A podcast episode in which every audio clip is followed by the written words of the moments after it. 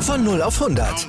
Aral feiert 100 Jahre mit über 100.000 Gewinnen. Zum Beispiel ein Jahr frei tanken. Jetzt ein Dankeschön, rubbellos zu jedem Einkauf. Alle Infos auf aral.de. Aral, alles super.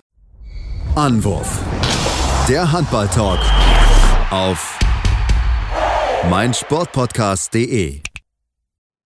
Hallo und herzlich willkommen hier zur neuen Folge bei Anwurf, eurem Handball-Talk auf mein Sportpodcast hier und auf Sportradio und laufen mit jeden Montag von 13 bis 14 Uhr zum allerletzten Mal in diesem Jahr, denn es ist demnächst Weihnachten, wir wissen es alle, die Tage bis Weihnachten sind nur noch ganz, ganz wenige.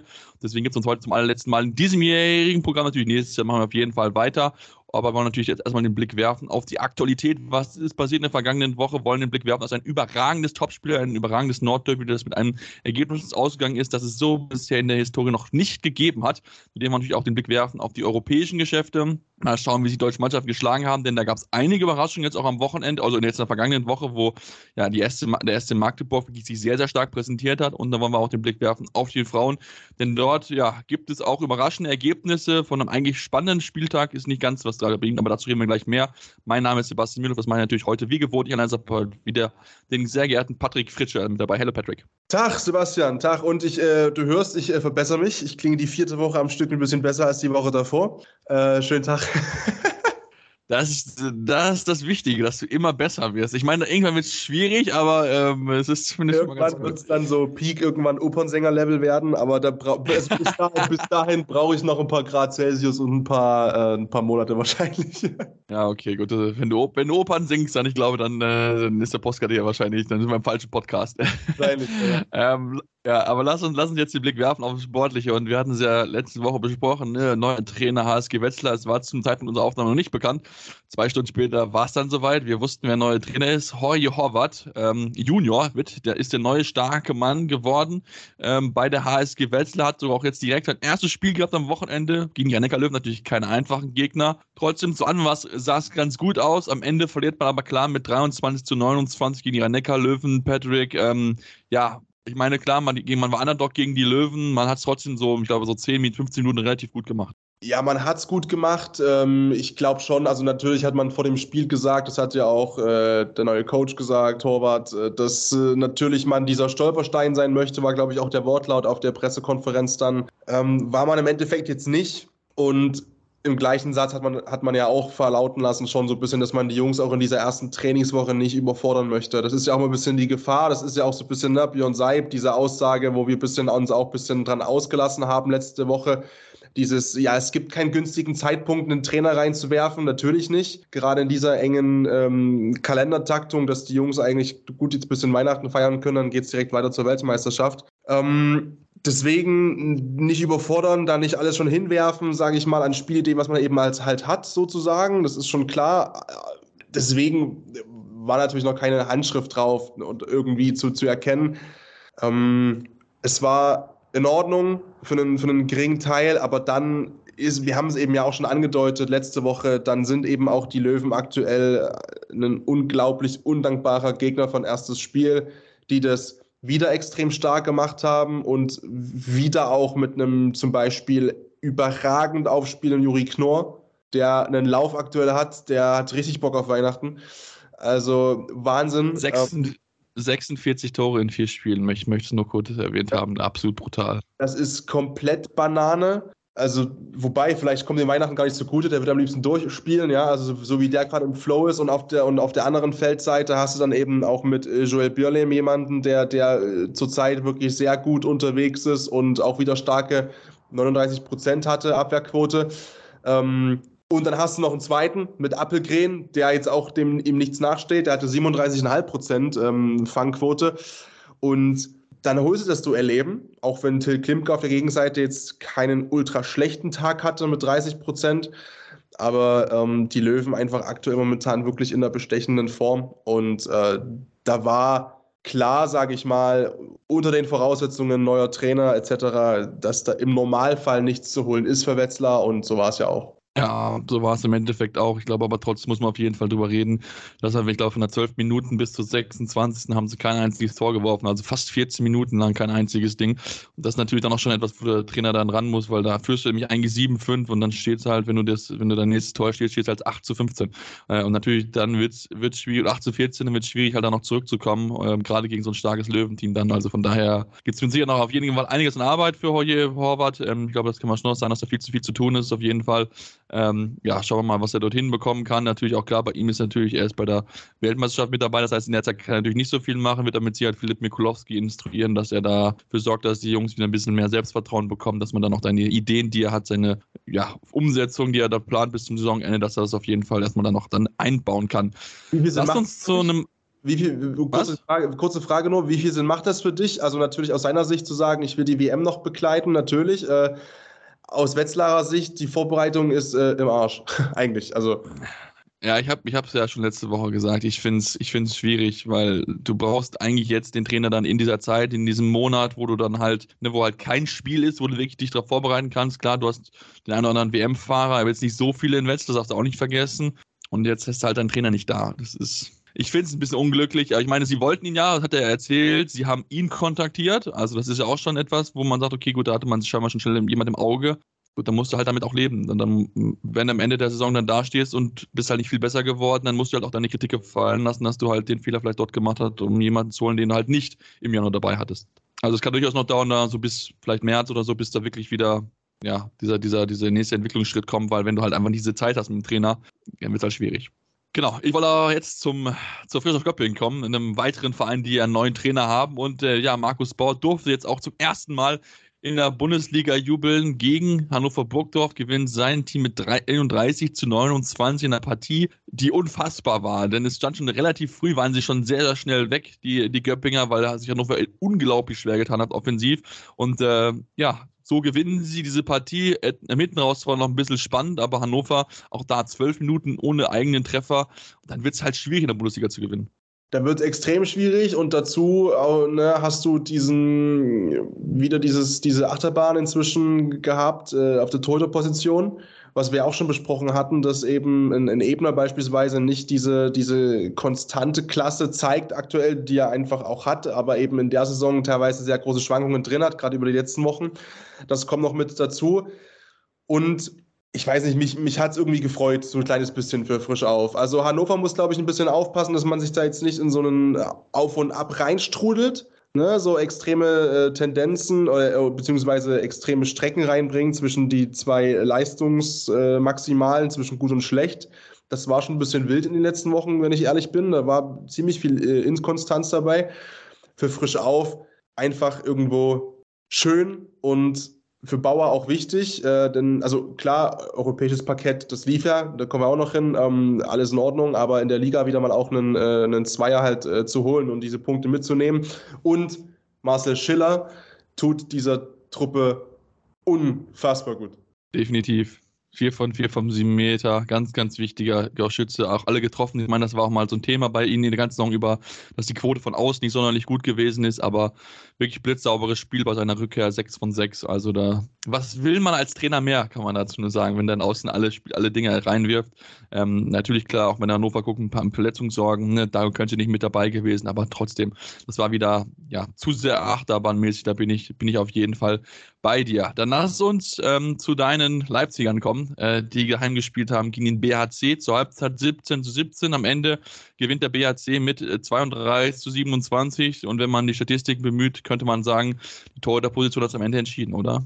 Die hat äh, am Ende entschieden. Es, es ist natürlich äh, Johannesson, also 47 Prozent, äh, 47,5. Ähm, mit gar nicht so viel Paraden an sich von der Anzahl, was auch ein bisschen was aussagt über äh, das Offensivspiel der Leipziger. Also es war jetzt nicht so, dass da äh, ein extremes Feuerwerk abgelassen worden ist auf den Kasten ähm, vom BHC. Ja, also erstmal war ich nicht in der Halle in Leipzig, deswegen ist es klar, dass es nicht geklappt hat. Das war einfach ein Ja, ja, klar. Ich war, ja, ich war in 100% der Heimsiegen einfach da. Ähm, ähm, also wir wissen also ab sofort, wer bei Leipzig immer beim Heimspiel mit dabei ist. Ohne zu Handball zu gucken, kann man aufs Ergebnis schauen, weiß, wo ich gerade war oder nicht war an dem Tag. Ähm, nee, aber es ist ja, ähm, die Serie ist zu Ende. Ähm, der BHC hat sich belohnt in meiner Wahrnehmung, muss ich mal sagen, so ein bisschen für die Leistungssteigerungen der letzten Wochen.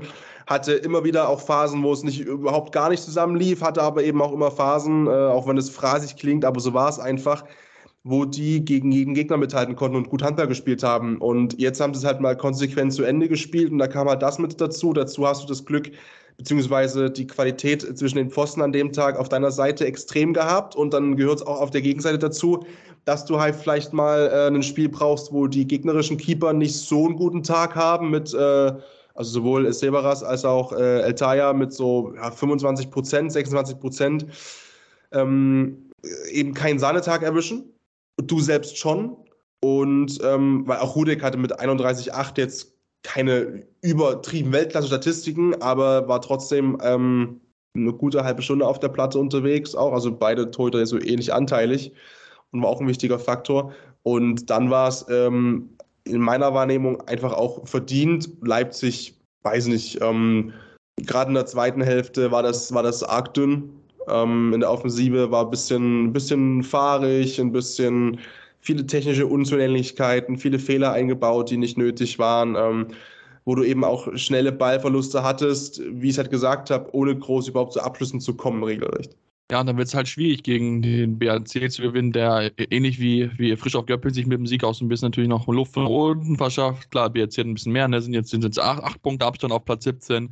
Göppingen sind es jetzt immerhin schon mal vier. Also von daher haben die beiden Teams ja wirklich auch wichtige Siege eingefahren, um dann wieder in die Tabellenregion zu kommen, wo sich dann auch eher sehen, Mittelfeld beziehungsweise eher oberes Mittelfeld. Also von daher, glaube ich, war das ganz, ganz wichtig für diese zwei Mannschaften, während man da natürlich diese unfassbare Siegesserie von sechs Spielen in Folge jetzt beendet ist, aber trotzdem immer jetzt gut da, Platz 10. Ja, also von daher ist man jetzt wieder in der, auch dann eher da, wo man sich dann auch ein bisschen wähnt. Dann lass uns ähm, ja auf das äh, Spiel zu sprechen kommen was auch mit Spannung erwartet worden war. VfL Gummersbach gegen die Füchse Berlin. Die Gummersbacher eine große Überraschung die Saison gewesen. Die Füchse, ne, auch aufgrund der Ergebnisse, durchaus die Möglichkeit hier, nochmal den ersten Tabellenplatz zurückzuerobern. Und ja, was soll man sagen? Die Füchse gewinnen am Ende mit 30 zu 28 in der Partie, wo sie aber ja ganz schön kämpfen mussten. Also da waren sie teilweise wirklich, äh, wirklich weit zurück, gerade in der ersten Halbzeit, wo sie sich enorm schwer getan haben zu Beginn. Ähm, aber am Ende haben sie halt einfach die Qualität, um diese, diese schwache, schwache Anfangsphase dann auch noch auszugleichen. Ja, die Qualität haben sie einerseits und eben auch inzwischen dieses Selbstverständnis und diese Ruhe auf dem Platz, finde ich, die man auch irgendwo merkt, ähm, dass das Selbstvertrauen da ist, egal wie es steht. Äh, wir können das schon noch machen. Und äh, natürlich, unabhängig davon, dass äh, Gummersbach kein in Anführungszeichen normaler Aufsteiger ist. Ich glaube, das ist jedem, sollte jedem inzwischen klar sein. Ähm, du fährst dahin zu dem Spiel als Füchse-Spieler und musst wissen, ey, also das ist trotzdem ein Aufsteiger und wir sind trotzdem die Füchse aus Berlin. Das muss ein ganz klares Ding werden. Wir müssen heute die zwei Punkte mitnehmen. Und wenn es mal eklig wird, ist es auch okay. Äh, dann hast du aber eben auch Spieler inzwischen, die vorangehen. Paul Drucks, 7 von 7. Hans Lindberg, 10 von 10. Unglaublich. 10 von 10, 5 von der Linie und 5 aus dem Spiel heraus. Der ewige Hans Lindberg, äh, ja, und dann ziehst du es halt noch hinten raus und ja, du, du sagst, das war jetzt nicht schön, das war jetzt nicht so, ja, wie ich immer sage, ne, das war jetzt nicht, nicht sexy, aber selten. Ähm, dazu ähm, Kireev im Tor, ähm, weil äh, Milo Savlev ja auch nicht mitgefahren ist. Ähm, Saif, Saif ähm, und ja, trotzdem. Also trotzdem war es äh, am Ende gemessen an der Gesamtleistung fand ich verdient, aber Gummersbach auf der anderen Seite, die machen einfach Spaß und Freude und das eigentlich wirklich fast in jedem Spiel, finde ich. Ja, die haben auf jeden Fall hart gefightet. Das, glaube ich, kann man auf jeden Fall so zusammenfassen. Das haben die wirklich, wirklich alles gegeben. Ähm, das am Ende nicht reicht, natürlich ein bisschen bitter aufgrund des Spielverlaufs, aber ich finde auch gerade in der zweiten Halbzeit waren dann noch schon die Füchse die, die bessere Mannschaft, haben dann auch wirklich bewiesen, okay, wer ist hier eigentlich der, der vermeintliche Tabellenführer, wer ist hier der Meisterschaftskandidat, das haben sie wirklich dann sehr eindrucksvoll unter Beweis gestellt und gerade Paul Drucks hat angesprochen. Überragendes Spiel von ihm. Also wirklich ganz, ganz wichtiger Faktor auch für die Berliner gewesen. Und wenn halt zwei Länderspieler 17 Tore halt erzielen, dann ist es auch dann nicht so schlimm, wenn halt vielleicht der eine oder andere halt jetzt nicht so den Sahnetag hat, ne? Jakob Holm 2 von 6, Matthias Gitzel 2 von 6. Das sind jetzt keine sonderlich guten Wurfquoten für die zwei, die natürlich auch eine gewisse Qualität mitbringen, aber am Ende ist es egal, denn man hat diese Partie gewonnen, man hat zwei wichtige Punkte eingesammelt und das damit etwas geschafft, was ein direkter Konkurrent der THW Kiel nicht geschafft hat. Aber über dieses epische Spiel reden wir nach kurzen Pause hier bei Anwurf, eurem Handballtalk.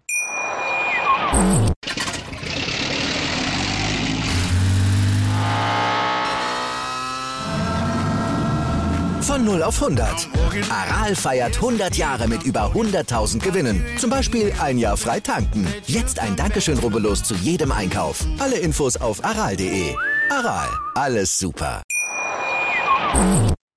Ja, und jetzt sind wir zurück und müssen über das 107. Nordderby sprechen. Eine Partie, wo eigentlich für viele klar war, okay, ne, aufgrund der Ergebnisse in den vergangenen Wochen, Flensburg-Handewitt haben sich sehr, sehr schwer getan. Könnte eigentlich ja hier der Sieg für die Kieler sein ja, Pustekuchen. Flensburg-Handewitt gewinnt mit 36 zu 23. Der höchste Sieg jemals für die Flensburger gegen den THW Kiel. Wie gesagt, 107. Duell miteinander. Und wir sitzen alle hier gestern und auch heute immer noch staunend und bewundern das, was die Flensburger gespielt haben, Patrick. Ja, zersägt, zerlegt, zerscherbelt, zerlegt, keine Ahnung. Das ist, also, das war und vor allem das ganze Spiel über. Also klar, dass man jetzt mit, mit plus 13 nicht gewinnt im Vorbeilaufen und da schon das ganze Spiel wahrscheinlich souverän unterwegs ist, ja, aber das war ja bereits zur Halbzeit so. Dann hattest du kurz das Gefühl, dass sie nach der Halbzeit nochmal rangekommen sind, auf minus 3, die Kieler, glaube ich.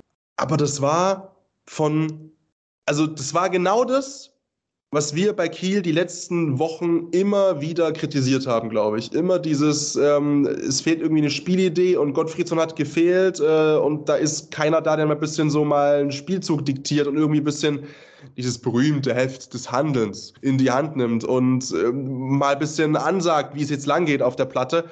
Und das war gestern einfach, natürlich mit äh, Jim Gottfriedson, klar, aber das war einfach brutal von Anfang bis Ende durchgespielt. Emil Jakobsen hatte komplett Schaum vom Mund.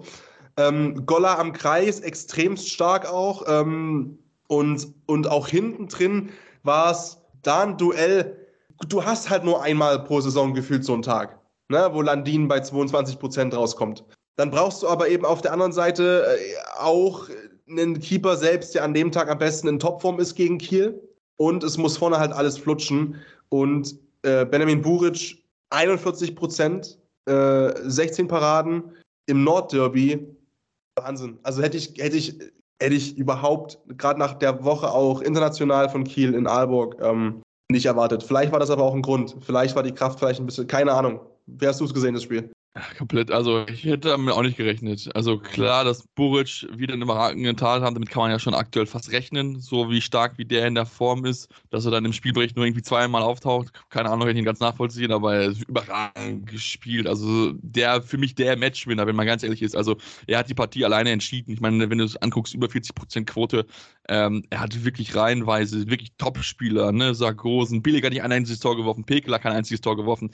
Hat den reihenweisen die Dinger weggenommen, wirklich überragender Spieler gewesen. Eine ganz, ganz wichtige, wichtige Option einfach, die er hatte und vor allem halt offensiv, du hast angesprochen, mit, mit Jim Gottfriedson, wenn er wirklich dann so ein bisschen tun lassen kann, was er möchte, dann ist das halt sehr, sehr schwer zu verteidigen. Und ich finde halt gerade, was mich so überrascht, dass halt der Innenblock überhaupt nicht hinbekommen hat, Johannes Goller in den Griff zu bekommen. Ich meine, Winczek Pekeler, die kennen, die kennen den Jungen. Ja, aus der Nationalmannschaft natürlich, aus so vielen Duellen, die man gegeneinander hatte. Aber dass du halt Goller überhaupt nicht in den Griff kriegst, das ist schon, das ist schon wirklich sehr, sehr wunderlich. Zeigt natürlich auch, wie stark Goller mittlerweile geworden ist, dass er wirklich vielleicht dann auch noch gewisse Leute einfach überholt hat, ne? Vielleicht dann auch einfach besser geworden ist als ein Winczek, als ein Pekeler, dass er einfach jetzt über den zwei steht, was vielleicht früher noch ein bisschen, noch ein bisschen gedauert hat aber jetzt überragend, was er gespielt hat, sowohl offensiv als auch defensiv. Ja, ne, sieben von neun, das ist ja, sage ich mal, auch von Kreisläufer, eine, also sieben Tore, eine, eine extrem stabile Anzahl.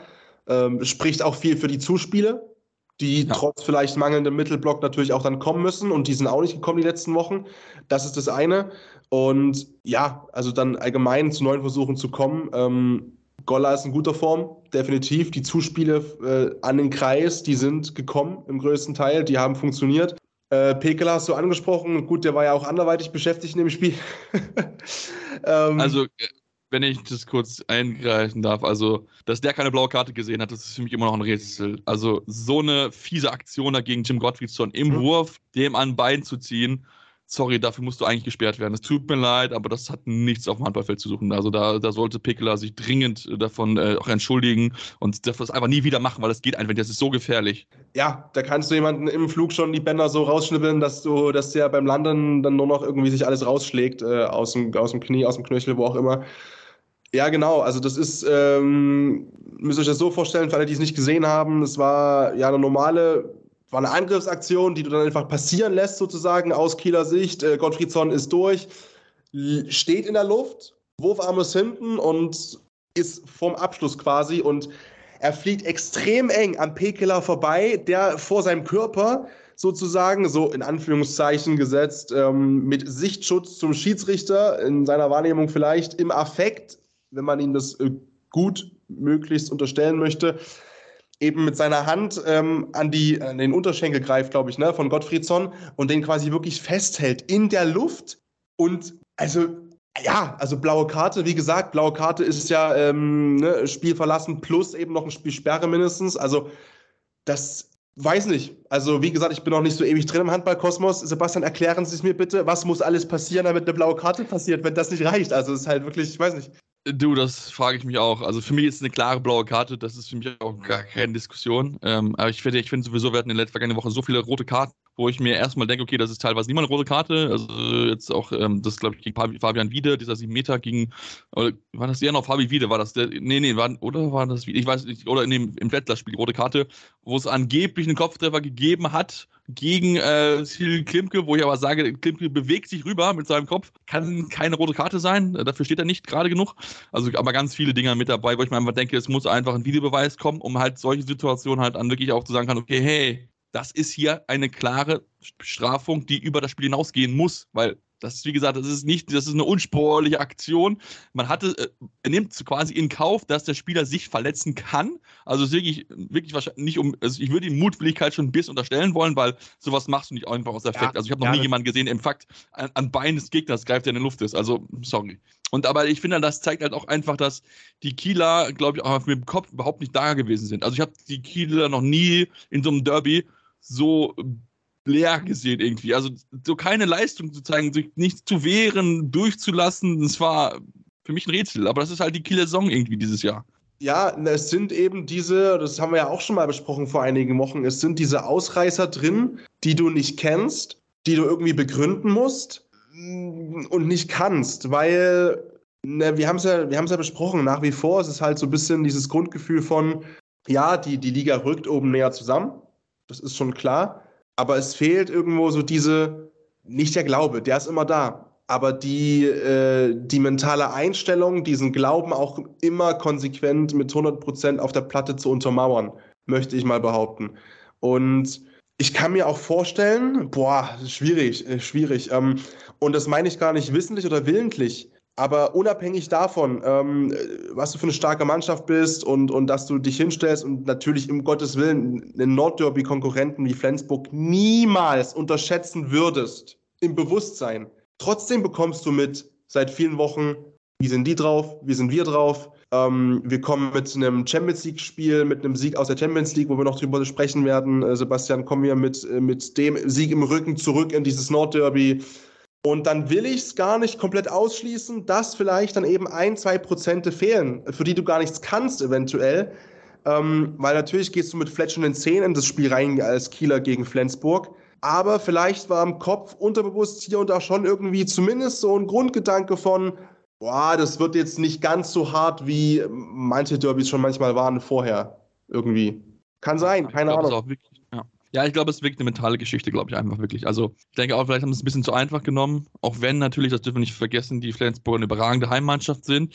Äh, wenn, ich mir das, wenn ich mir das mal ins Gedächtnis rufe, haben sie bisher fast alle Spiele gewonnen, nur einen einzigen Punkt abgegeben in der Bundesliga. 15 zu 1 Punkte, bestes Heimteam der Liga. Also ja, ich weiß auch nicht. Also irgendwie, ähm, die, die, die Kieler bleiben auf jeden Fall ein Rätsel und du hast ja angesprochen. Ich meine, sie haben gewonnen in Aalborg, 30 zu 26 in der Champions League, haben sich damit noch in der Situation natürlich auch ein bisschen verbessert, wenn wir uns die Tabelle angucken, dass sie jetzt zumindest auch noch mal an Platz 3 schnuppern können, was ja auch ganz, ganz wichtig wäre. Ich meine, die ersten zwei Plätze sind weg. Acht Punkte Rückstand holen sie in den verbleibenden Spielen einfach nicht mehr auf, zumal es ja nur noch vier sind und ich sehe nicht, dass Kiel so viel Spiele in Folge verliert. Ähm, aber zumindest können sie da jetzt ein bisschen noch mal Richtung Norden schnuppern und dann vielleicht noch mal, noch mal so einen Schub geben. Und ich, das wäre natürlich für sie sehr, sehr wichtig, aber vielleicht ist das dann auch ein bisschen, ja, so ein bisschen die Sattheit gewesen, wie ich gesagt habe, dass man jetzt ja endlich diesen Erfolg hatte gegen Aalborg, dass man jetzt da ein bisschen näher an der ganzen Geschichte wieder dran ist. Aber natürlich trotzdem darf es das eigentlich als Killer halt nicht passieren, ja. Nee, nee, und dann eben, wie gesagt, auch nicht auf diese Art und Weise sich dann so hinreißen zu lassen zu solchen Aktionen wie von Pekela, der, ich weiß, also der ist ja auch erst frisch zurück, relativ so, ne? Und, und, und also ich, ich weiß es nicht. Ich, äh, ich gestehe jedem zu, emotional über die Stränge zu schlagen, weil das mache ich auch manchmal. Deswegen, ich kann mir da gar keine Meinung zu erlauben, zu sagen, ah, das ist Quatsch. Ich, ja, ich kann das menschlich nachvollziehen, aber dann, keine Ahnung, dann löst es, ähm, wenn du so viel Unmut in dir drin hast, dann löst es ähm, keine Handlungsempfehlung jetzt, aber dann. Mein Gott, dann schlag, schlag, äh, tritt gegen deine ja, Tasche oder schmeiß in der Flasche, was auch immer, keine Ahnung. Im allerschlimmsten Fall, dann löse es halt ähm, verbal und belege deine Gegner und Trash-Talke 60 Minuten, keine Ahnung, wenn es sich so ja. an. Aber halt nicht so, also keine Ahnung. Oder äh, penetriere den Torpfosten danach, es ist eigentlich egal, aber alles ist besser, als wirklich da, gerade auch einen Gottfriedson frisch zurück, da wieder so, keine Ahnung, gefühlt wegschicken zu wollen. Schwierig, schwierig. Aber ähm, für den neutralen Zuschauer natürlich ähm, eine geile Sache. Ja. So eine, so eine Flensburger Truppe zu sehen, die sich da so hochhypt, natürlich auch dann zu Hause und einfach, wo alles ja, müssen wir auch dazu sagen, da hat auch einfach alles mal funktioniert. Ne? Also, dass das dann so auf dem Notderby zusammenfällt, das äh, sollen sie genießen, können sie auch genießen. Du hast gesagt, plus 13 gab es noch nie. Ey, dann war das schon ein besonderer Tag gestern, den wir beiwohnen durften. Ähm, aber ist halt so. Also, ja, ja, auf jeden Fall, definitiv. Und äh, ja, wir wollen jetzt gleich eine kurze Pause machen und dann kommen wir dazu, wollen natürlich noch über die anderen europäischen Ergebnisse sprechen. Wie gesagt, der THW Kiel aktuell auf Platz 4, da ist mit sicher noch ein bisschen was möglich Richtung Platz 3 zumindest noch, aber natürlich auch den Blick werfen auf die S Magdeburg, natürlich auch die deutschen Teams in der European League und natürlich auch den Blick werfen auf die Frauen. Deswegen bleibt dran hier bei Anwurf, eurem Handball-Talk. Ja, und jetzt sind wir zurück und wollen uns äh, mit dem Blick werfen auf ein bisschen auf europäische Geschäft. Haben wir schon ein bisschen getan mit den Kieler, wollen natürlich aber trotzdem mal darauf eingehen, auf das Spiel, was sie gehabt haben gegen Aalborg gewonnen, auswärts in Aalborg, was auch nicht so einfach ist. Gewinn mit 30 26, ganz, ganz wichtiger Erfolg, wie gesagt, denn jetzt mit Platz 4 haben sie einen Anschluss an Platz 3 noch, also von daher, da kann noch ein bisschen was gehen für die Kieler, aber trotzdem wirklich starkes Spiel, was sie dort gezeigt haben in Aalborg. Ja, obwohl es äh, eigentlich ultra beschissen losging. Du hast ne, in der ersten Minute direkt die, die erste Zeitstrafe gefressen äh, durch Duvniak auch noch der Kapitän. Und dann haben wir das Thema ja gerade gehabt, schon ein bisschen ähm, vor einigen Minuten mit äh, den Kopftreffern. Da war es eben auch einer. Und dann sitzt er erstmal draußen direkt nach 44 Sekunden. Denkbar ungünstig, äh, dieser Start. Und da hast du aber eben, da war dieses Selbstverständnis irgendwo da, habe ich das Gefühl gehabt. Also ich habe nicht alles gesehen von dem Spiel. Ich habe. Ähm, ich habe eine sehr große Zusammenfassung gesehen und noch so einige Highlight-Clips äh, hier und da, die rumgeflogen sind. Und was mir da aufgefallen ist, ist diese, also die Körpersprache war krass, fand ich bei Kiel. Gerade bei Sargosen und bei Landin. Äh, das war das komplette Gegenteil zum gestrigen Nordderby. Das war komplett überzeugt und das war gerade Landin, der hatte diese eine Doppelparade, ähm, wo der wirklich dann einfach nur nicht mal zuckt. Also, wo nicht mal gefühlt die, die, die Schulter so ein bisschen äh, irgendwie sich mitfreut und ein bisschen rumwackelt oder so. Wo er einfach da steht, Mund zu, mit einem Blick ins Feld rein zu, den, zu seinen Jungs und zu den Spielern von Aalborg, wo du halt weißt auf der Gegenseite, Scheiße, der hat heute gut gefrühstückt so. Und das war so ein bisschen, was mir aufgefallen ist, fand ich, dass, dass irgendwie der Schalter ein anderer war. Weil, ah, mal Champions League, ey, hier pure Weltklasse gegenüber. Klar, für Landi natürlich auch besonders, weil er weiß, äh, da gehe ich hin. Ne? ähm, Sommer. Und für Sargos ein besonderes Spiel, weil er wusste, ja, da komme ich her. Ähm, deswegen, also der Modus war ein ganz anderer und für mich war es auch war es ein verdienter Sieg. Ja, definitiv. Also für mich definitiv auch. Und ich meine, das ist auch für die Kiel, die sich ja zu Anfang sehr schwer getan haben in dieser Champions League-Saison, war es da, glaube ich, jetzt einfach wieder wichtig, dass sie jetzt auch in den letzten Spielen einfach gute Ergebnisse abgeliefert haben. Und da zählt natürlich auch so ein Sieg in Aalborg einfach mit dazu in dieser Gruppe, die ja sowieso mit so viel Top-Stars, Top-Mannschaften bespickt ist, da jetzt diesen Sieg einzufahren, auswärts dann auch noch, was ja auch nicht mal nicht so einfach ist und sich dann auch zu belohnen für die wirklich guten Leistungen in den vergangenen Wochen. Ich meine, die hatten ja, hatten ja ähm, Barcelona am Rande einer Niederlage, nachdem sie daheim ja unentschieden gespielt haben, vielleicht hätten sie nur gewinnen können. Also von daher, die Kieler haben sich da jetzt wirklich Champions League-mäßig wirklich reingefunden, jetzt wirklich reingefeitet. Ähm, dann der, jetzt nach der Winterpause geht es ein bisschen weiter oder nach der WM-Pause. Ähm, haben sie noch ein bisschen an Spielen zu tun, aber sind jetzt immerhin zumindest da, mit Blick auf Platz 3 ist ein bisschen was möglich noch. Nantes, man hat noch dieselben Spieler, Gegner, die man noch äh, dann ja, in der Rückrunde hat. Kielce müssen beide noch gegen spielen. Beide müssen noch gegen Setje dran, beide müssen noch gegen Celje ran und Elverum. Und gerade mit Celje hat natürlich der THW mit Sicherheit noch ein Hühnchen zu rupfen, denn man hat dort ja verloren zu Beginn, was ja schon sehr, sehr überraschend gewesen ist. Also da hatte man ja überhaupt nicht mitgerechnet, dass man da Punkte liegen lässt. Aber hat ja mit 33, 36, 38 damals verloren dort gehabt. Also da hat man mit Sicherheit nochmal eine Rechnung offen. Bin ich sehr gespannt, wie das funktioniert. Lass uns aber den Blick werfen auf den SC Magdeburg, denn für Magdeburg ist jetzt auf einmal wieder die Tor offen, das Tor offen, um in die ersten zwei Plätze reinzukommen, denn was sie dort gezeigt haben äh, gegen den ja eigentlich Top-Favorit in der Gruppe Paris Saint-Germain in der zweiten Halbzeit, das war überragend. Zur Halbzeit lagen die zurück, 19 zu 15. Ja, und dann kam Mark Jensen und in 15 Minuten in der zweiten Halbzeit drei Bälle ins Tor gelassen. Und dann bist du im Spiel zurück und gewinnst es am Ende. Das war Wahnsinn. Das war, also es war auf beiden Seiten geil. Ne? Also es war ja so ein, so ein Torhüter-Duell, ne? gerade auch mit Yannick Rehn, äh, ehemaliger Magdeburger jetzt dort im Tor. Und ja, Jensen war, war unnormal, war nicht normal. Aber, und das gehört eben auch mit dazu, das, das bringt dir alles gar nichts, wenn vorne nichts zusammengeht. Und das war in Summe einfach, einfach geil. Du hast 22 Treffer gemacht in der zweiten Hälfte. Du spielst überragend in Teilen knallst PSG 37 Treffer rein. Ähm, und ja, das ist eben die Champions League, dann brauchst du auch einen überragenden äh, Jensen im Tor, du brauchst eine überragende, sage ich mal, auch Quote, das muss einfach alles komplett passen. Aber es hat gepasst und ähm, ja, Magdeburg ist äh, komplett, komplett drin in dieser Gruppe und davor auch schon gut unterwegs gewesen. Ähm, war ja auch für viele so über äh, so ein bisschen, ne, so ein bisschen über, nur mal gucken, wie sie sich halt schlagen. Champions League ist nochmal ein anderes Kaliber als ähm, European League und so weiter und so fort. Aber krass, und jetzt stehen sie bei äh, 14 zu 6 Punkten. Und PSG ist erster mit 16-4 und dazwischen liegt äh, Westbrem, die das nicht nutzen konnten, diesen Ausrutscher von, von äh, Paris mit 15-3.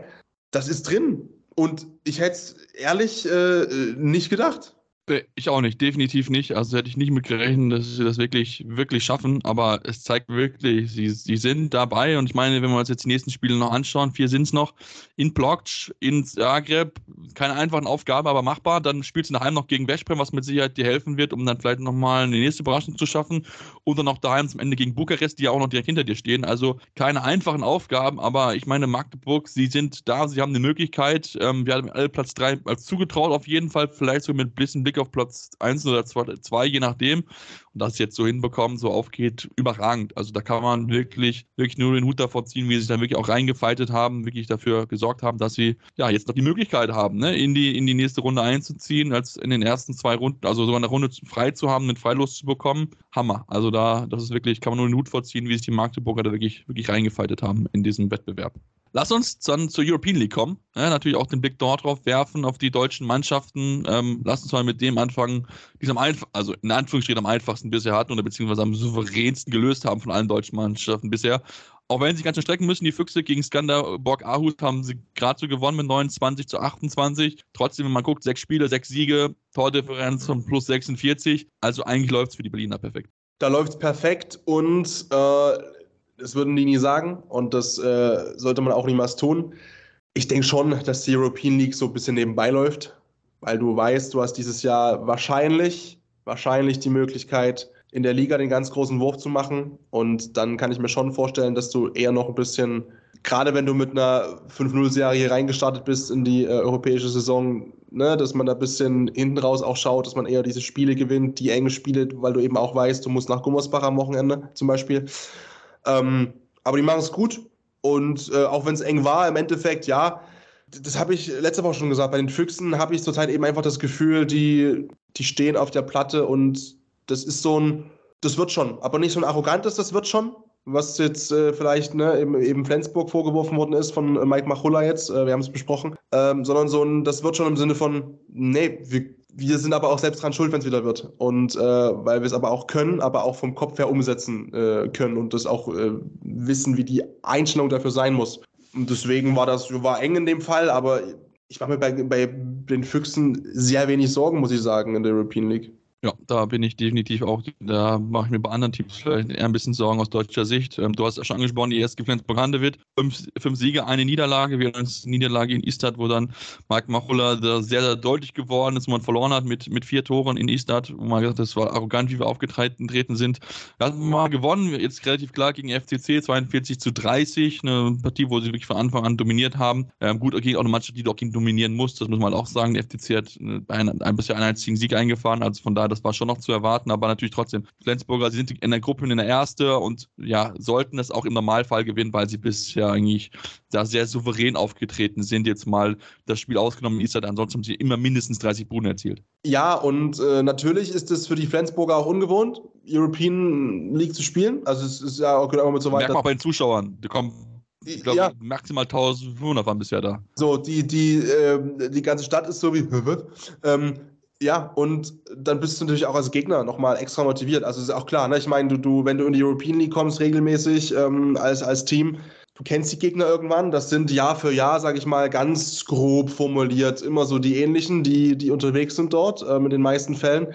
Und jetzt hast du plötzlich eben mal eine Mannschaft aus dem eigentlich allerobersten Regal, aus dem europäischen Handball. Das heißt, das pusht dich auch nochmal selbst mit, sage ich mal, und du bist nochmal motivierter. Und ähm, ja, plus 12, okay, gefahrlos. Ähm, natürlich, aber nichts anderes wird eben auch erwartet. Und dann hast du eben auch äh, Spiele wie gegen Istats dabei, wo es eben nicht so flutscht. Ähm, da ist Machulla auch sehr deutlich geworden, Muster glaube ich auch. Ähm, aber auch hier weiß ich nicht, rein von meinem individuellen Gefühl, wie siehst du es, ähm, ob eine gute European League ähm, eine verkorkste Ligasaison irgendwie aufwertet äh, in Flensburg? Eigentlich nicht. Glaube ich nicht. Glaube ich nicht. Also selbst wenn, wenn sie den Titel gewinnen, würden sie sich freuen, ja. Aber ich glaube, wenn sie trotzdem deswegen in der, in der, in der Bundesliga nicht gut spielen würden, würde es nicht drüber hinwegtauschen, weil einfach der Anspruch in Flensburg so hoch ist. Also da ist eigentlich das Ziel, klar, ist nicht einfach mit sie in diesem Jahr, aber das Ziel eigentlich immer Champions League zu spielen. Deswegen ist auch schon halt in die, zu gucken, rein in die Top 2 reinzukommen. Aber äh, ich denke, so ein, so ein Titel ist mit Sicherheit ganz schön. Es wird auch mit Sicherheit gefeiert werden von den Fans. Aber ich meine, wir sehen es halt maximal 1500 Zuschauer bei den, bei den Spielen. Das ist man einfach nicht gewohnt in Flensburg. Und da muss einfach, glaube ich, noch ein bisschen was passieren. Da muss man die Menschen darüber überzeugen, dass es einfach ein toller Wettbewerb ist. Es sind tolle Teams mit dabei. Klar, natürlich hat man auch Spieler, Mannschaft mit dabei, die man halt wirklich abschießen kann. Wir haben es jetzt gesehen gegen FTC mit 12 Buden haben sie gewonnen. Ähm, das kann aber dann auch mal passieren. Da ist halt ein bisschen das Gefälle ein bisschen höher als in der Champions League. Das ist dann einfach ganz, ganz klar so. Ja. Lass uns einen Blick noch werfen auf die dritte deutsche Mannschaft, die es bisher am, nicht am schwersten hat, aber zumindest die einzige ist, nicht die Tabellenführer ist. Frischhoff Göpping, ähm, zwei Niederlagen schon kassiert gehabt. Natürlich einmal gegen äh, Tabellenführer Montpellier, der ja auch durchaus Champions League Kaliber besitzt. Dann einmal äh, vorletzte Woche verloren in äh, daheim gegen Schaffhausen. Jetzt aber sich immerhin revanchiert, auswärts in Schaffhausen den Sieg geholt ja, es ist, es ist in Ordnung, glaube ich, aus Köpinger Sicht, aber da ist noch ein bisschen Luft nach oben, finde ich. Aber es ist halt, es spielt halt noch ein bisschen ihre Saison, wie das einfach die Leistungen, ja, in Wellenförmen immer auftreten. Ja, und dazu kommt ja auch noch nach wie vor trotzdem neuer Trainer und wie will der spielen, der implementiert sein neues Spielsystem, die Grundidee, die er hat vom Handball mit den Jungs. Ähm, da waren auch noch nicht alle fit äh, gegen, gegen äh, die Kadetten Schaffhausen. Dazu europäisches Geschäft, auch mit dieser ganzen Belastung, ist ja jetzt eigentlich mal auch nicht Normalzustand in Göppingen. So. Ähm, und und äh, normaler Modus, dass du da eigentlich englische Woche an englische Woche geprügelt bekommst. Dafür finde ich, machen sie es in Ordnung. Im Gegenteil, vielleicht war es sogar die ersten Wochen europäisch noch besser als in der Liga irgendwie. Ähm, ja. Mein Eindruck irgendwie gewesen. Ähm, ja, ich, da, auch da, auch da glaube ich, äh, die dritte deutsche Mannschaft und bei der dritten deutschen Mannschaft, wo ich sage, da liegt der Fokus in der Liga und zwar aus anderen Gründen. Natürlich könntest du jetzt, wenn du dich irgendwo, keine Ahnung, Saisonende einpendelst und es wird eine dreckige Saison, du landest auf Platz 13, was weiß ich, ja, am Ende. Die könntest du schon aufwerten mit einem europäischen Titel. Soweit will ich gar nicht gehen, um Gottes Willen, aber deswegen glaube ich auch da ist, ist der Fokus äh, auf der Liga und das Europa-Abenteuer ist halt so was für, für die Vita. Ja, ich glaube schon, dass ein bisschen mehr ist, glaube ich. Also ich, man hat ja schon lange nicht europäisch gespielt. Ich glaube, die Fans freuen sich schon auch dran drauf, dass man wieder mit dabei ist. Man hat ja auch einige Erfolge eingefahren. In den, in den 10er Jahren hat man wirklich tolle Spiele mit dabei gehabt. Ich glaube auch zweimal oder dreimal irgendwie innerhalb von kurzer Zeit den Titel gewinnen können. Also von daher, da ist man auch schon noch wieder froh, dass man mit dabei ist. Aber klar, natürlich, Ziel ist auch da natürlich, dass man einfach in, in der Bundesliga einfach besser dasteht. Ähm, also das ist schon noch, das muss auch schon noch der Anspruch sein, auf jeden Fall, äh, dort in, äh, ja, in Göppingen. Ja, wir machen jetzt eine kurze Pause, kommen dann gleich zurück, später natürlich noch über die Frauen, über auch da Champions League, Auslosung der European League und natürlich den Blick auch in die Bundesliga, denn dort haben wir wieder einen Verein, mit dem wir uns ein bisschen Sorgen machen müssen, wo es vielleicht dann auch jetzt den ersten Trainerwechsel in der Saison geben könnte, aber das vielleicht mehr hier bei Anwurf beim Handball-Talk.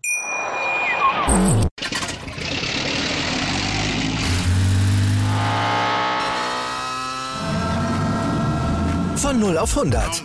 Aral feiert 100 Jahre mit über 100.000 Gewinnen. Zum Beispiel ein Jahr frei tanken. Jetzt ein Dankeschön, rubbellos zu jedem Einkauf. Alle Infos auf aral.de.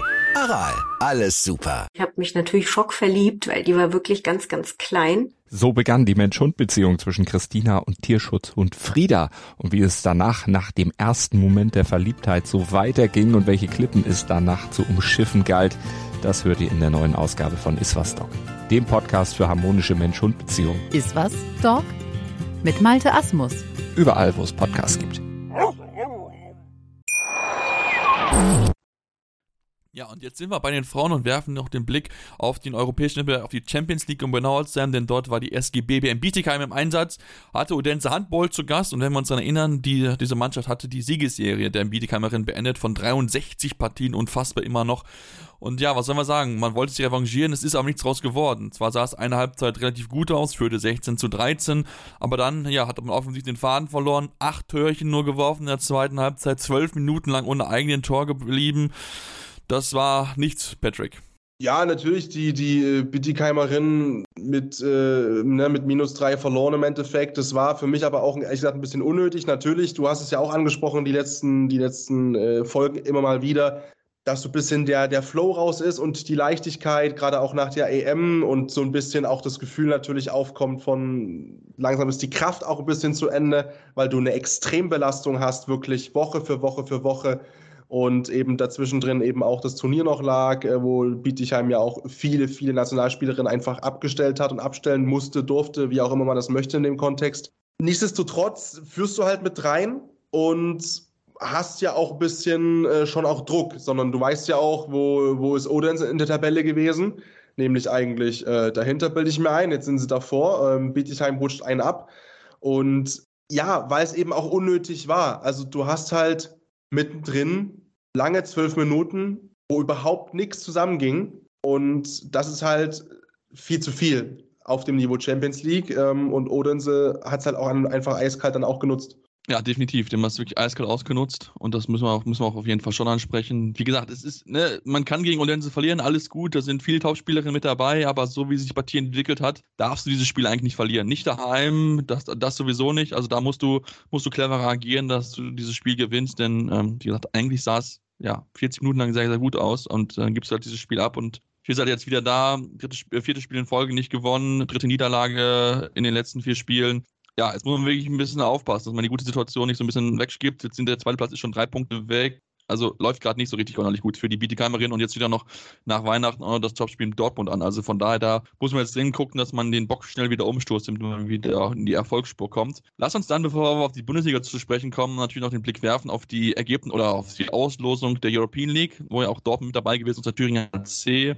Dortmund trifft auf Molde äh, aus Norwegen, Besaçon Femini aus äh, Frankreich mit dabei sind und natürlich aus Siofok KC, die auch äh, mit dabei sind, ein ungarisches Team mit dabei und Thüringen hat äh, auch keine einfache Gruppe mit ähm, Paris 92, Praktika WRC aus äh, Ungarn und äh, Rami Niku Valcea aus Rumänien. Ähm, also von daher, das sind keine einfachen Aufgaben für die beiden Mannschaften. Nee, definitiv nicht. Da sehe ich sogar noch einen kleinen Vorteil, in Anführungszeichen, ähm, vielleicht in Gruppe D, so ein kleines Mühe, weil natürlich ähm, mit, mit äh, CEO Fogg äh, ein Finalist mit dabei ist, vom, was haben wir ein Jahr 2022, genau, vom, vom letzten Jahr sozusagen. Ähm, andererseits, äh, CEO Fogg kannst du natürlich, wenn du da auswärts gewinnst, Bombe feiern, so ein Spiel, ne? Äh, am, am Balaton. Äh, und ähm, wenn das das Geofog ist, hoffe ich mal.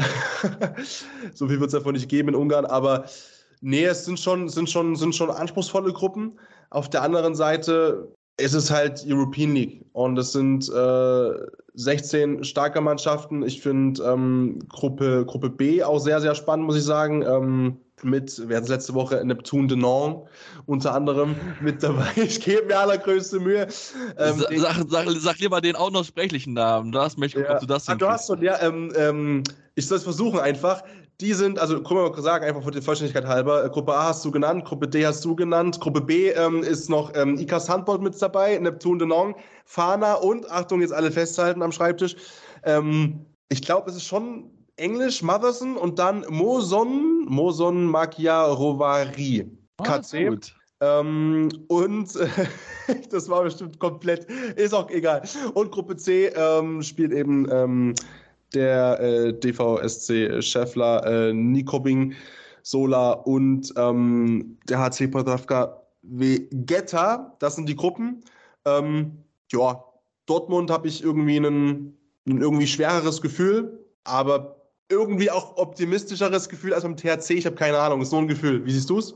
Ja, ich bin, ich bin glaube auch eher, dass Dortmund glaube ich eher so ein bisschen schaffen kann. THC, aber auch, ich will ihnen auch zutrauen. Ich meine, wenn wir jetzt auch den, den Blick schlagen Richtung Bundesliga, sind sie auch aktuell ja wirklich in einer sehr, sehr guten Form, sind Tabellenführer. Ähm, also von daher äh, würde ich das auch auf jeden Fall zutrauen. Ich meine, wenn wir uns angucken, sie gewinnen am Samstag mit 34, 24 mal eben gegen die Blomberg-Lippe, die ja auch eine gute Saison bisher gespielt haben, aber sie überrollen sie einfach komplett mit einer Leistung, die wirklich, wo nur den Hut davor ziehen kann. Nicole Roth, 12 Paraden, 41% Quote. Also ich, dem will es auf jeden Fall auch zutrauen, das mit der starken Leistung, wie sie gespielt haben. Ja, natürlich. Natürlich ein bisschen, bisschen blöd, in Anführungszeichen, für den THC, dass du jetzt den Schwung nicht ganz mitnehmen kannst, weil jetzt so blöde Festtage kommen mittendrin. Ich glaube, wenn du die fragst, die würden gerade durchspielen wollen, wahrscheinlich mit der aktuellen Formkurve und auch mit dem Flow, den sie einfach haben. Ähm, das ist halt dann so ein bisschen dieser, dieser Knackpunkt, wie es dann halt weitergeht im neuen Jahr. Ähm, natürlich mit der deutschen Brille zu wünschen wäre es absolut. Ähm, zuzutrauen ist es auch, ähm, gerade weil du ja auch sagst, ne, in der Liga, äh, da säbeln sie gerade von A nach B. Ähm, sehr souverän, zehn Tore und ähm, ey, ich lasse mich gerne davon überzeugen, dass sie um Gottes Willen, ne? also gar nicht die Frage. Ja, ich meine, wenn wir uns angucken, die Spielgegner, die sie jetzt auch als nächstes dann, dann, dann ja haben, also sind ja machbare Gegner. Eckersulm äh, müssen sie ran, dann müssen sie zum, nach Leverkusen müssen sie noch und dann empfangen sie halt Neustadt, bevor sie in der European League anfangen. Also es sind jetzt Gegner, wo du auch mal ordentlich Selbstvertrauen sammeln kannst. Du musst da halt auch so ganz, ganz klar sagen. Also äh, deswegen äh, habe ich da schon ein gutes Gefühl, dass sie da zumindest gut reinstarten werden und dann ein wirklich gute, gutes Ergebnis haben werden. Und wenn wir gerade schon die Sport in Neckarsulm ansprechen, dann lass uns dann doch auch auf jeden Fall äh, drüber sprechen, was dort passiert ist oder was dort abgegangen ist, wieder am Wochenende in der Bundesliga. Im Blick noch Neckarsulm. Sie verlieren mit 21 zu 35 beim Buxtehuder SV. Und äh, ja, die Luft für Tanja Lockwin wird immer, immer dünner, denn äh, so ein Auftritt, das kannst du irgendwann halt auch nicht mehr durchgehen lassen in der Mannschaft mit der Trainerin. Also irgendwann muss was passieren. Bin sehr gespannt, äh, wie oft du diesen Satz noch bringen kannst hier. ja, du weißt, ist ja so, letzte Woche schon gesagt und da war es ja auch schon deutlich. Das ist ja das, also es sind ja keine knappen Niederlagen, sondern ja. du wirst wirklich sorry, windelweich verprügelt. Woche für Woche. Und ähm, ge natürlich gefühlt haben auch immer die Keeperinnen auf der Gegenseite einen Sahnetag. Jetzt hast du mit ähm, Marie äh, Andresen einfach 56 Prozent. Da kann ich sagen, also klar, natürlich toll am Sahnetag, aber man kann Tote auch stark werfen. Ja, wollte gerade sagen, das, das wäre mein nächster Satz auch gewesen, natürlich. Ähm, die Würfste auch berühmt gerade, so ein bisschen. Ne? Ähm, und äh, auch das ist interessant, finde ich, eben 56 Prozent. Die Gesamtzahl Paraden sind 13. Da, da, fliegt eben auch nicht viel auf dem Kasten so. Also das Offensivspiel ist eben auch nicht so, dass du da wirklich ein Feuerwerk ablässt, dass du irgendwann sagst mit einem Augenzwinkern, ja, qualitativ sind die Würfe halt dünn, wir lösen sie über die Quantität. Äh, auch das nicht so. Und dann hast du halt minus 14 verloren, wieder ähm, ja, also ich weiß nicht, was ich hier noch, keine Ahnung. Also die Topwerferin wieder vier Treffer. Ähm, letzte Woche waren es, glaube ich, auch so in dem Bereich. Ähm, ich will da gar keinen Vorwurf machen, dass da niemand vorangeht, weil Woche für Woche ist diese Verunsicherung einfach so dermaßen greifbar. Und wie gesagt, würde niemandem sagen, oder das macht man einfach nicht zu sagen, Mensch, äh, ihr müsst mal jemanden beurlauben, aber boah, also von was soll es kommen? Von was von einem Impuls soll es denn kommen? Ja, also man hat es ja unter der Woche versucht mit Plätzchen backen, um da einfach so ein bisschen Gemeinschaftsgefühl zu schaffen, ein bisschen ne, mal gutes Gefühl, dann hat man ja auch Spaß und wir kennen das ja alle, wenn wir Plätzchen backen, ne, das macht ja immer Spaß und so weiter. Es hat halt nichts geholfen, es ist nichts besser geworden auf der Platte. Also es war wirklich so, so 15 Minuten war das ganz in Ordnung und dann bricht es halt komplett auseinander. Wirklich komplett. Irgendwie so, wirklich, konntest du die Uhrnachrichten auf einmal zack, vorbei und dann verlierst du halt diese Partie und dann kommst du halt auch nicht mehr wieder zurück. Und das natürlich kannst du auch nicht, wenn du halt auch kein Selbstvertrauen hast in den vergangenen Wochen einfach sammeln können.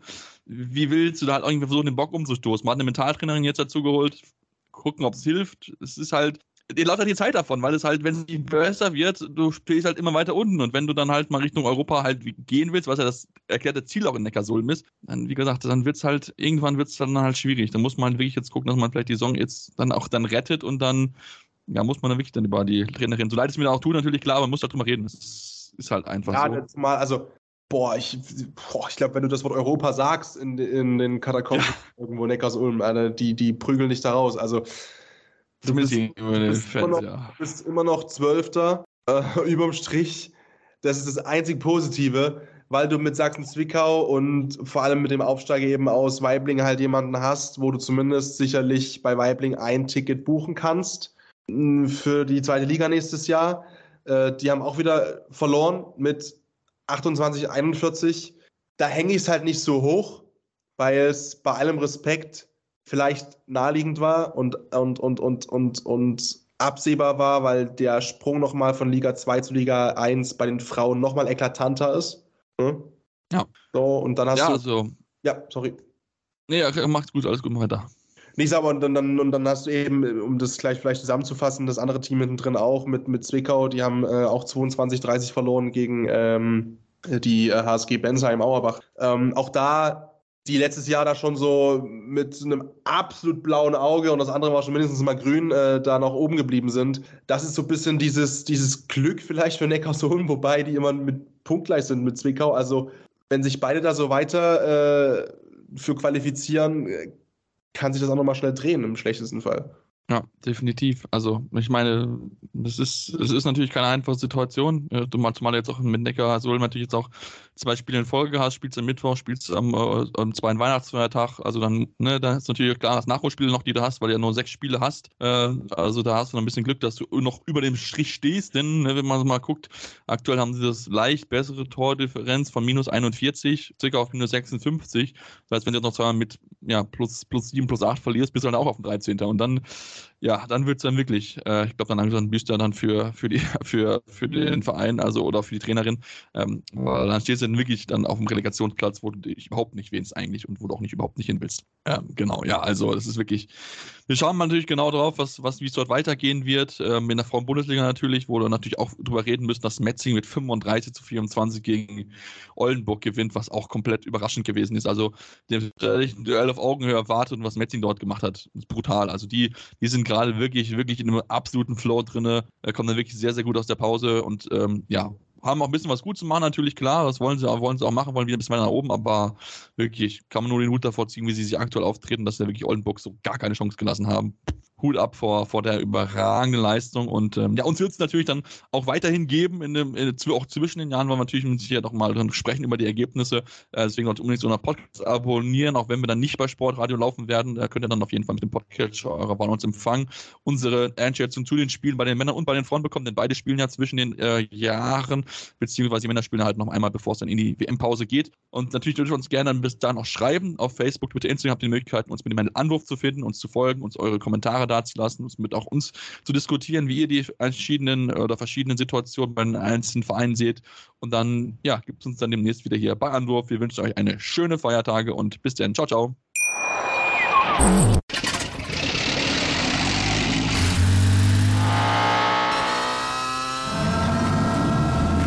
0 auf 100. Aral feiert 100 Jahre mit über 100.000 Gewinnen. Zum Beispiel ein Jahr frei tanken. Jetzt ein Dankeschön, rubbellos zu jedem Einkauf. Alle Infos auf aral.de. Aral, alles super. Anwurf. Der Handball-Talk auf meinsportpodcast.de.